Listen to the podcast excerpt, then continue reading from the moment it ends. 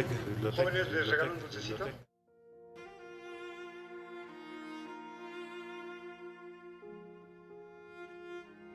¿Qué tal? Bienvenidos a una emisión más de Librero Sonoro. Estamos en la temporada número 2 y este es el segundo episodio. El día de hoy voy a platicar con un amigo muy querido. Vamos a hablar de un escritor que muy probablemente han escuchado o saben de quién se trata. Estoy hablando de Gustave Flaubert, quien está cumpliendo 200 años de nacimiento. Él nació el 12 de diciembre de 1821. Eso amerita que, que hablemos de él, ¿no? 200 años de este gran escritor. El día de hoy me acompaña Ricardo Sánchez Riancho. Él es director y fundador de la editorial Textofilia, Textofilia Ediciones, y también es promotor cultural, es conductor y tiene muchas cosas que nos va a ir contando por ahí a lo largo de la sesión. Muchas gracias, Ricardo, por aceptar esta invitación. Muchas gracias a ti, José Manuel. Yo encantado de venir a platicar de libros que nosotros en privado platicamos, la verdad, muy padre y muy a gusto de literatura. Entonces, el poder compartirlo con más personas me, me encanta. Muchas gracias por la invitación. Muchas gracias a ti. Y bueno, pues recordarles que Librero Sonoro es una serie de podcasts que tienen una intención. La intención es que dialoguemos eh, a partir de la literatura, a partir de obras importantes que se van conmemorando en el siglo XXI. Consideramos que el siglo XXI es el primer año de esta nueva década y bueno, pues es importante conmemorar quienes eh, nacieron como, como Gustave Flaubert hace 200 años. Curiosamente también hace 200 años nació Charles Baudelaire, dos franceses que han marcado la historia de la literatura moderna y sobre todo la literatura contemporánea. Hay mucho de contemporáneo en Gustave Flaubert, algo que eh, la obra más conocida de, Flaubert es indudablemente Madame Bovary, eh, un personaje que creo yo rompe con los arquetipos de cualquier otro personaje similar. Posterior a Madame Bovary, eh, digamos que hay muchos, muchas ramificaciones. Podríamos decir que ella se convierte como en un arquetipo, pero también hay otras obras que quizás no son tan conocidas o quizás no son tan leídas o tan pues lamentablemente no se han descubierto por la mayoría de los lectores. Y quisiera saber de, de, parte tuya, Ricardo, ¿qué obras hay más allá de Madame Bovary? Por supuesto que vamos a regresar a Madame Bovary, por supuesto, pues porque estamos obligados y porque la obra es magnífica, pero más allá de Bovary, ¿qué encontramos? ¿Cuál ha sido tu experiencia con Flaubert? Mira, por supuesto, como bien lo dices, tenemos que regresar a Bovary, porque Bovary yo creo que es la pieza más importante, o quizá la, la que eh, ha sido más visitada y es más conocida por la gente, ¿no? La literatura de Flaubert. Yo me atrevo siempre a regresar a dos instantes diferentes que de alguna forma creo que terminan por completar la visión que tenía este hombre tan moderna de la literatura, y ahorita vamos a decir por qué también moderna, en qué sentido. Por un lado, una de sus últimas novelas, si no es que la última, porque yo tengo entendido que fue un texto que quedó inconcluso y así fue publicado, que es Boubois et Pécuchet, que es un texto que está cerca como del absurdo de la literatura al mismo tiempo que se burla de, de muchas eh, filosofías y modos de pensar propios del siglo XIX, cuando estaba en su auge muchísimas cosas alrededor del propio Flaubert. Eso creo por un lado.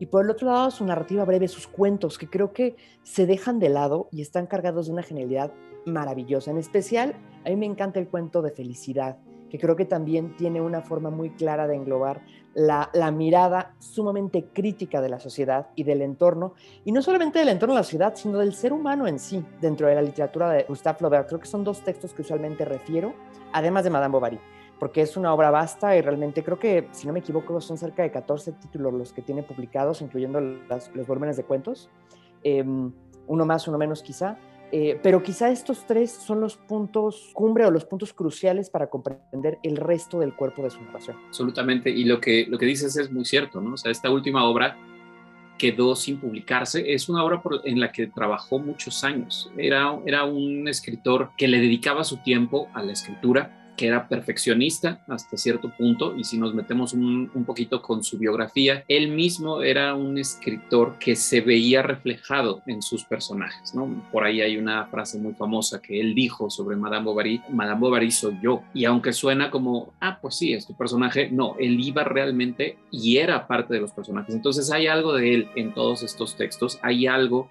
de esa personalidad apasionada, que también la tenía el mismo Flaubert, de esa personalidad hasta cierto punto antisocial. Él tiene que dejar el bachillerato por unas cuestiones de salud. Él padecía de, epilepsia y tenía ciertos ataques de repente. Y también se puede ver esto en algunos de sus personajes, ¿no? O sea, son personajes inconformes con su propia naturaleza, con su sociedad y ese ojo crítico que tiene Flaubert lo vemos, por supuesto, en las obras. Mencionaste el siglo XIX y el siglo XIX es un siglo paradigmático. Yo considero que el siglo XXI es muy parecido al siglo XIX por varias razones, entre ellas por la cantidad de avances tecnocientíficos que se dan tanto en el XIX como en el XXI y sobre todo cómo eso afecta en el círculo privado de las personas, ¿no? Cómo la vida se vuelve más rápida, se vuelve más acelerada, hay un ideal por lo urbano París es como el ideal, hablando de Francia, y eh, esto también aparece por ahí, esta modernidad.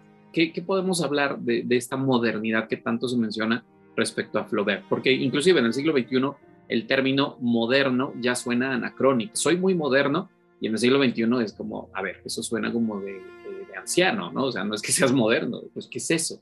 Pero en el siglo XIX se habla de una modernidad y eso está dentro de lo que podemos hablar al respecto, Ricardo. Pues la verdad me viene en la cabeza muchas cosas, ¿sabes? Porque en efecto el término moderno hoy en día lo aplicamos de una manera muy arbitraria porque refiere un momento histórico, pero aún así, bajo las excepciones que tenemos hoy en día de moderno, tiene que ver con algo que está en la punta de la lanza, que es lo más nuevo, que es lo más interesante y que va a ser como lo que está cambiando y revolucionando el campo de las artes eh, en, en, algún momento y de la vida cotidiana. Yo creo que lo moderno en la literatura de Flaubert recae muchísimo en la forma en la que construye, ¿sabes? Porque por un lado, por supuesto, hay cuestiones de ideología que son claras y podemos platicar también y uno se puede clavar durante horas con ellas pero desde un punto de vista muy técnico, él es, vaya, es un genio de la pluma, ¿sabes? O sea, hay también una escena particularmente, y hablando de Madame Bovary otra vez, que me viene a la cabeza siempre que platico de Flaubert y que intento compartir porque es un autor que amo tanto y que admiro tanto. No sé si recuerdas este pasaje en el cual ella está dentro de un carruaje con el que nosotros todavía suponemos que es su amante,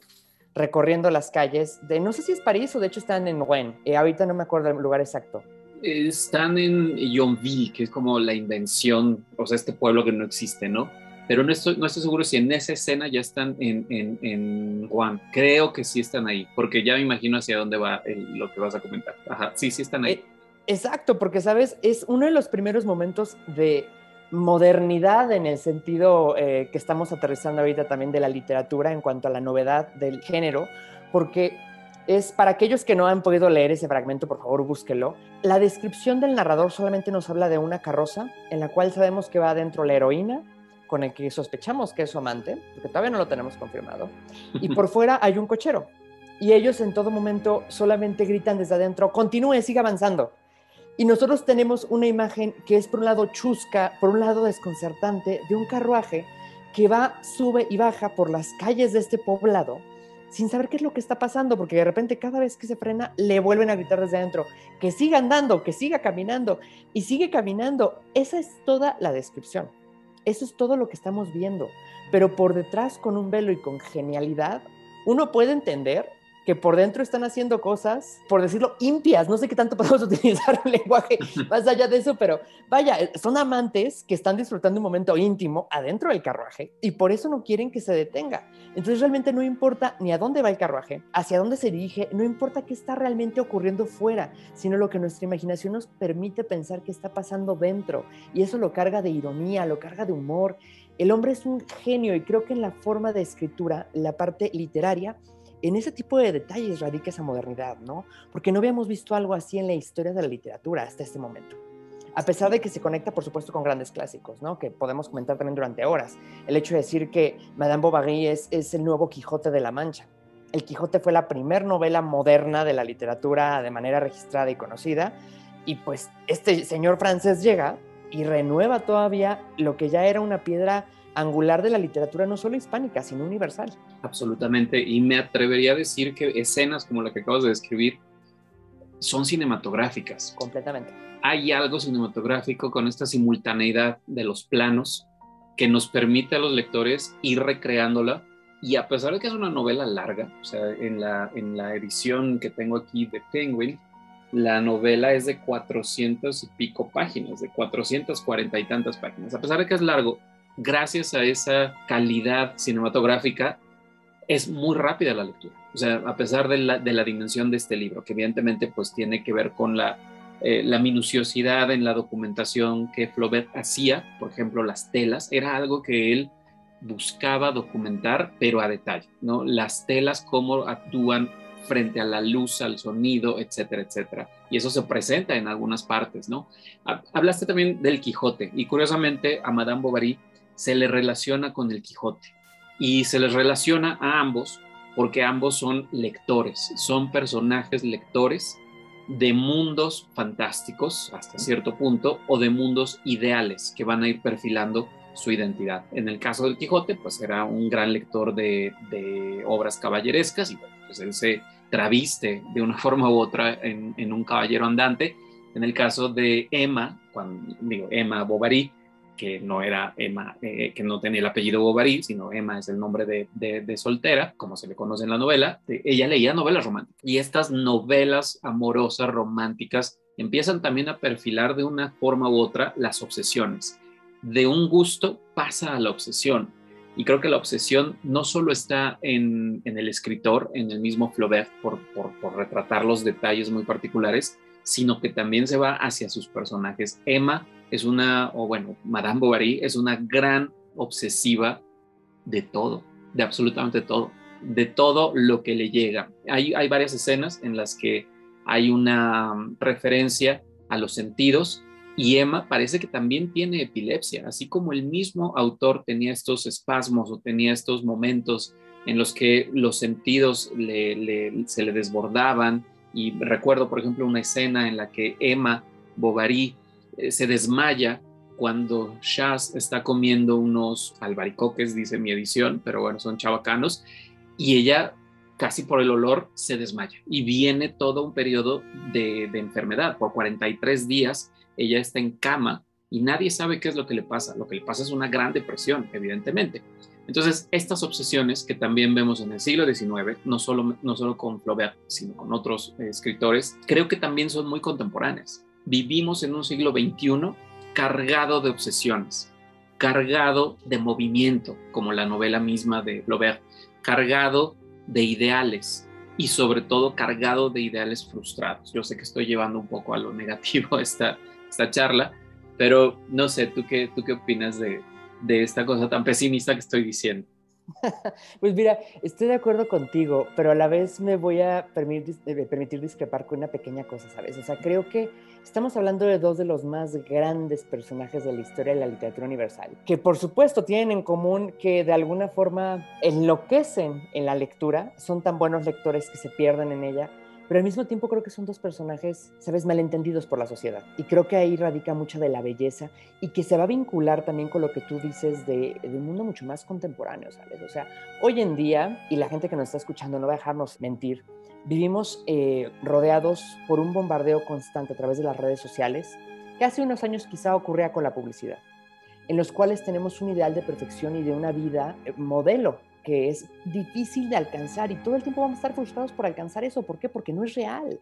Detrás de una foto perfecta hay un filtro y hay una producción y hay muchas cosas que ocurren. Y creo que lo mismo le pasa tanto a Bovary como al Quijote, porque ambos están pensando y están viendo en una ventana donde pueden ver que el pasto es más verde del otro lado. Para el Quijote es el ideal del, caballero andante, de este, eh, de este magnífico ser que va a rescatar a la doncella y que va a, llevar adelante los, los grandes ideales de la caballería, ¿no? Y para Bovary es el mundo idealizado del romance, del amor, de la belleza, de la sofisticación, y que de alguna forma yo creo que nos sigue pegando incluso más lo que le pasó a Bovary que lo que le pasó a Quijote hoy en día, ¿sabes? Porque esa idealización y esa, eh, ese buscar llenar huecos con historias ajenas lo, podemos ver de una manera dolorosamente cercana. Y es muy curioso porque estamos hablando de dos textos que también están planteados como cómicos. Son textos que si los lees desde un punto de vista un poco cínico son sumamente divertidos. Y el modo que tenemos como seres humanos de hablar de los temas que más nos duelen es a través de la risa. Entonces, eso creo que lo hace todavía más maravilloso y más genial en la obra de Flaubert, que es uno de sus focos principales. También lo dijiste hace un momento, ¿no? Eh, Madame Bovary dice, moi, yo soy Madame Bovary básicamente tiene que ver con esto. Tiene que ver con esa parte que, está dolorida y que está lastimada por un mundo que nos dice que tenemos que ser de otra manera y no podemos serlo. Entonces, yo por ahí lo acompañaría y lo acercaría también a un terreno en el cual te puedes dar cuenta que estamos ante excelentes lecturas y grandes textos que se vuelven clásicos porque a pesar de que han pasado ya tantos años, nos siguen hablando de una manera tan directa y tan cercana que es asombroso que la experiencia humana nos, nos siga conectando a través del tiempo de esa manera. Y que eso es lo rico de, de los libros, ¿no? Y sobre todo me atrevo a, a, retomar un poco lo que decía Italo Calvino respecto a los clásicos. Esto es un clásico porque es un libro que no dices estoy leyendo eh, por primera vez Madame Bovary, sino que estoy releyendo Madame Bovary. Y cada vez que lo vuelvo a leer, encuentro algo, y encuentro algo contemporáneo y encuentro algo sobre mí. ¿Y qué encontramos de la sociedad contemporánea en Madame Bovary? Encontramos personajes, en este caso la protagonista, atrapados, como bien dices, en estos dos mundos, ¿no? Emma está atrapada. Emma vive en un corsé social e imaginario y amoroso e idealista del que no puede salir, inclusive materialista, que ahí es donde viene mucho del sentido del humor, un humor pues quizás un poco negro en el caso de, Madame Bovary, porque poco a poco vemos que Emma Bovary va perdiendo todo. Esto puede ser, ser un, un spoiler para quienes no han leído Madame Bovary, pero va perdiendo la conexión con el mundo real y va perdiendo también su patrimonio va perdiendo, ¿no? O sea, el, el, final no lo vamos a contar porque obviamente quizás ya lo saben, pero ¿para qué lo echamos a perder? La verdad es que vale la pena leerlo. No, pero hacia el final, exacto, hacia el final hay una pérdida de lo más preciado. Y creo que lo más preciado que tenemos como seres racionales modernos de Occidente es no perder el sentido de hacia dónde vamos. Aunque no tengamos una meta ambiciosa, en el caso de Emma Bovary, se encuentra dando vueltas en el mismo círculo, como el perro que se persigue la cola. No pasa de ahí, ¿no? Y sí, es un personaje riquísimo, es un personaje maravilloso, pero sí noto que hay una, hay una prisión, y esta prisión es la prisión del aburrimiento. El aburrimiento, que es, y por supuesto ahorita te voy a dar la palabra, el aburrimiento es el gran tema del siglo XIX.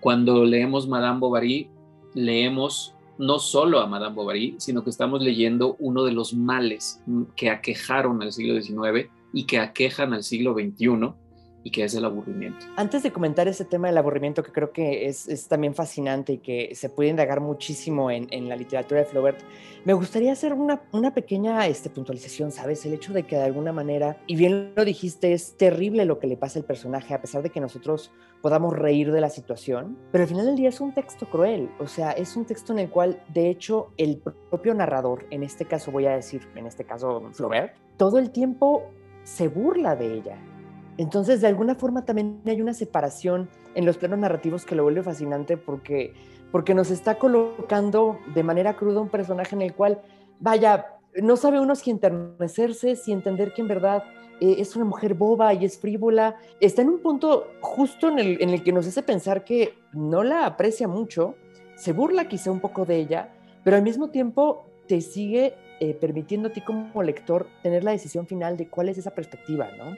Y creo que es parte también de la gran riqueza de, de, la novela. Ese lugar donde uno incómodamente se puede descubrir a sí mismo al mismo tiempo que lo juzga, al mismo tiempo que, que, lo, que lo, tacha de bobo y de frugal, es, es, verdaderamente complejo. Y va de la mano también con lo que comentas tú del aburrimiento, porque en efecto, el ser humano, y yo creo que uno de los temas que nos gusta visitar constantemente a lo largo de la historia de la literatura tiene que ver con eso, ¿no? Puesto que una vez que tienes resueltas ciertas necesidades básicas, pues buscamos en qué perder el tiempo. Esa es la realidad y le pasa a todo mundo. Por lo menos a todo mundo que tiene ciertas comodidades, ¿sabes? O sea, y por comodidades no se vayan muy lejos. Estoy hablando nada más de la comodidad de tener un techo y tener algo que comer. Punto, se acabó. El ser humano es muy básico con eso. Y empezamos a buscar algo más. ¿Por qué? Porque todo el tiempo estamos diseñados como, como criaturas a, a buscar buscar algo diferente todo el tiempo, nunca estamos felices con lo que tenemos. Y hasta me hace pensar que la pobre de Bovary, aunque hubiera tenido el romance que hubiera deseado ella ideal con su marido, que era un hombre completamente gris, se hubiera ideado algo más con que complicarse la vida. Ya estamos por concluir nuestra, nuestro podcast. Se ha pasado muy rápido, hay muchas cosas que hablar de, de, un escritor tan grande. Nos hemos entrado en Madame Bovary, pero como tú dijiste, los cuentos o la obra póstuma, cuyo nombre siempre se me escapa, aquí lo tengo, más bien dímelo tú, es Pécuchet y el primero siempre lo confundo con Bovary. No te preocupes, es Beauvoir de Pécuchet. Exactamente, Ah, Pécuchet se me queda y Beauvoir no se me queda. Eh, y tenemos- hay muchas cosas que hablar de él, la trascendencia que tiene Flaubert en la literatura contemporánea no puede pasar desapercibida, porque es, un texto moderno y creo yo que es el primero que toca de una manera, como tú dices, chusca, burlándose del personaje, el- la tragedia de la pequeña burguesía. El mismo eh, Flaubert en una carta de 1852 decía lo siguiente, y con esto ya empiezo a cerrar nuestra conversación. Él decía, justo cuando empezó a escribir la novela, que todo el valor de mi libro, si tiene alguno, estará en haber sabido caminar recto sobre un cabello suspendido entre el doble abismo del lirismo y de lo vulgar. Cuando pienso en lo que puede ser esto, me dan mareos, pero cuando pienso después en toda la belleza que me ha sido confiada, me dan cólicos de espanto e iría a esconderme a cualquier sitio. Es Madame Bovary. Suena a Madame Bovary con estos ataques y estas emociones que, que la acecha. Te agradezco mucho, Ricardo, por esta conversación. Hay mucho más de qué hablar sobre Flaubert a sus 200 años de haber nacido. Recomendamos las, las lecturas y dónde te podemos escuchar, dónde podemos saber de tus, eh, de tus publicaciones, de tus textos en la editorial, Textofilia, de tus programas. Cuéntanos un poquito para cerrar nuestro podcast. Claro que sí, con muchísimo gusto. Mira, a mí con mucho gusto me pueden encontrar en redes sociales, Twitter, Facebook, Instagram, como R. Sánchez Riancho o Ricardo Sánchez Riancho. Ahí usualmente se comparte todo lo que hacemos, porque eh, eh, como tú sabes, tengo un espacio ahorita en Teleurban, que son los transportes públicos de varias partes de México a nivel nacional, donde hacemos entrevistas a escritores y platicamos también de cultura y de libros, de datos curiosos de las ciudades. Eh, y claro, los invito también a que le echen un ojo a Textofilia Ediciones, que igual encuentran en redes sociales como Textofilia o en su sitio web www.textofilia.mx, en donde van a ver los libros más recientes que hemos publicado. Hay una variedad muy grande de escritores, desde textos clásicos hasta sumamente contemporáneos. Entonces, si tienen un gusto por la lectura, por favor échenle un ojo, porque pueden encontrar algo interesante seguramente. Muchísimas gracias. Vamos a hacerlo y vamos a seguir leyendo, porque de eso se trata Librero Sonoro, de escuchar estas conversaciones y sobre todo de eh, inspirar a que saquemos ese libro, esa edición que por ahí debe estar en casa de Madame Bovary o de cualquier otro libro que esté por ahí. Vamos a encontrar un mundo que no nos va a defraudar. Muchísimas gracias. Nos escuchamos la próxima ocasión. Hasta luego.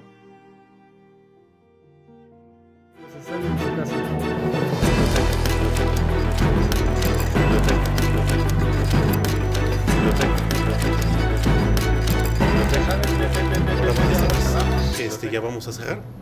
En 10 minutos empieza el cerro.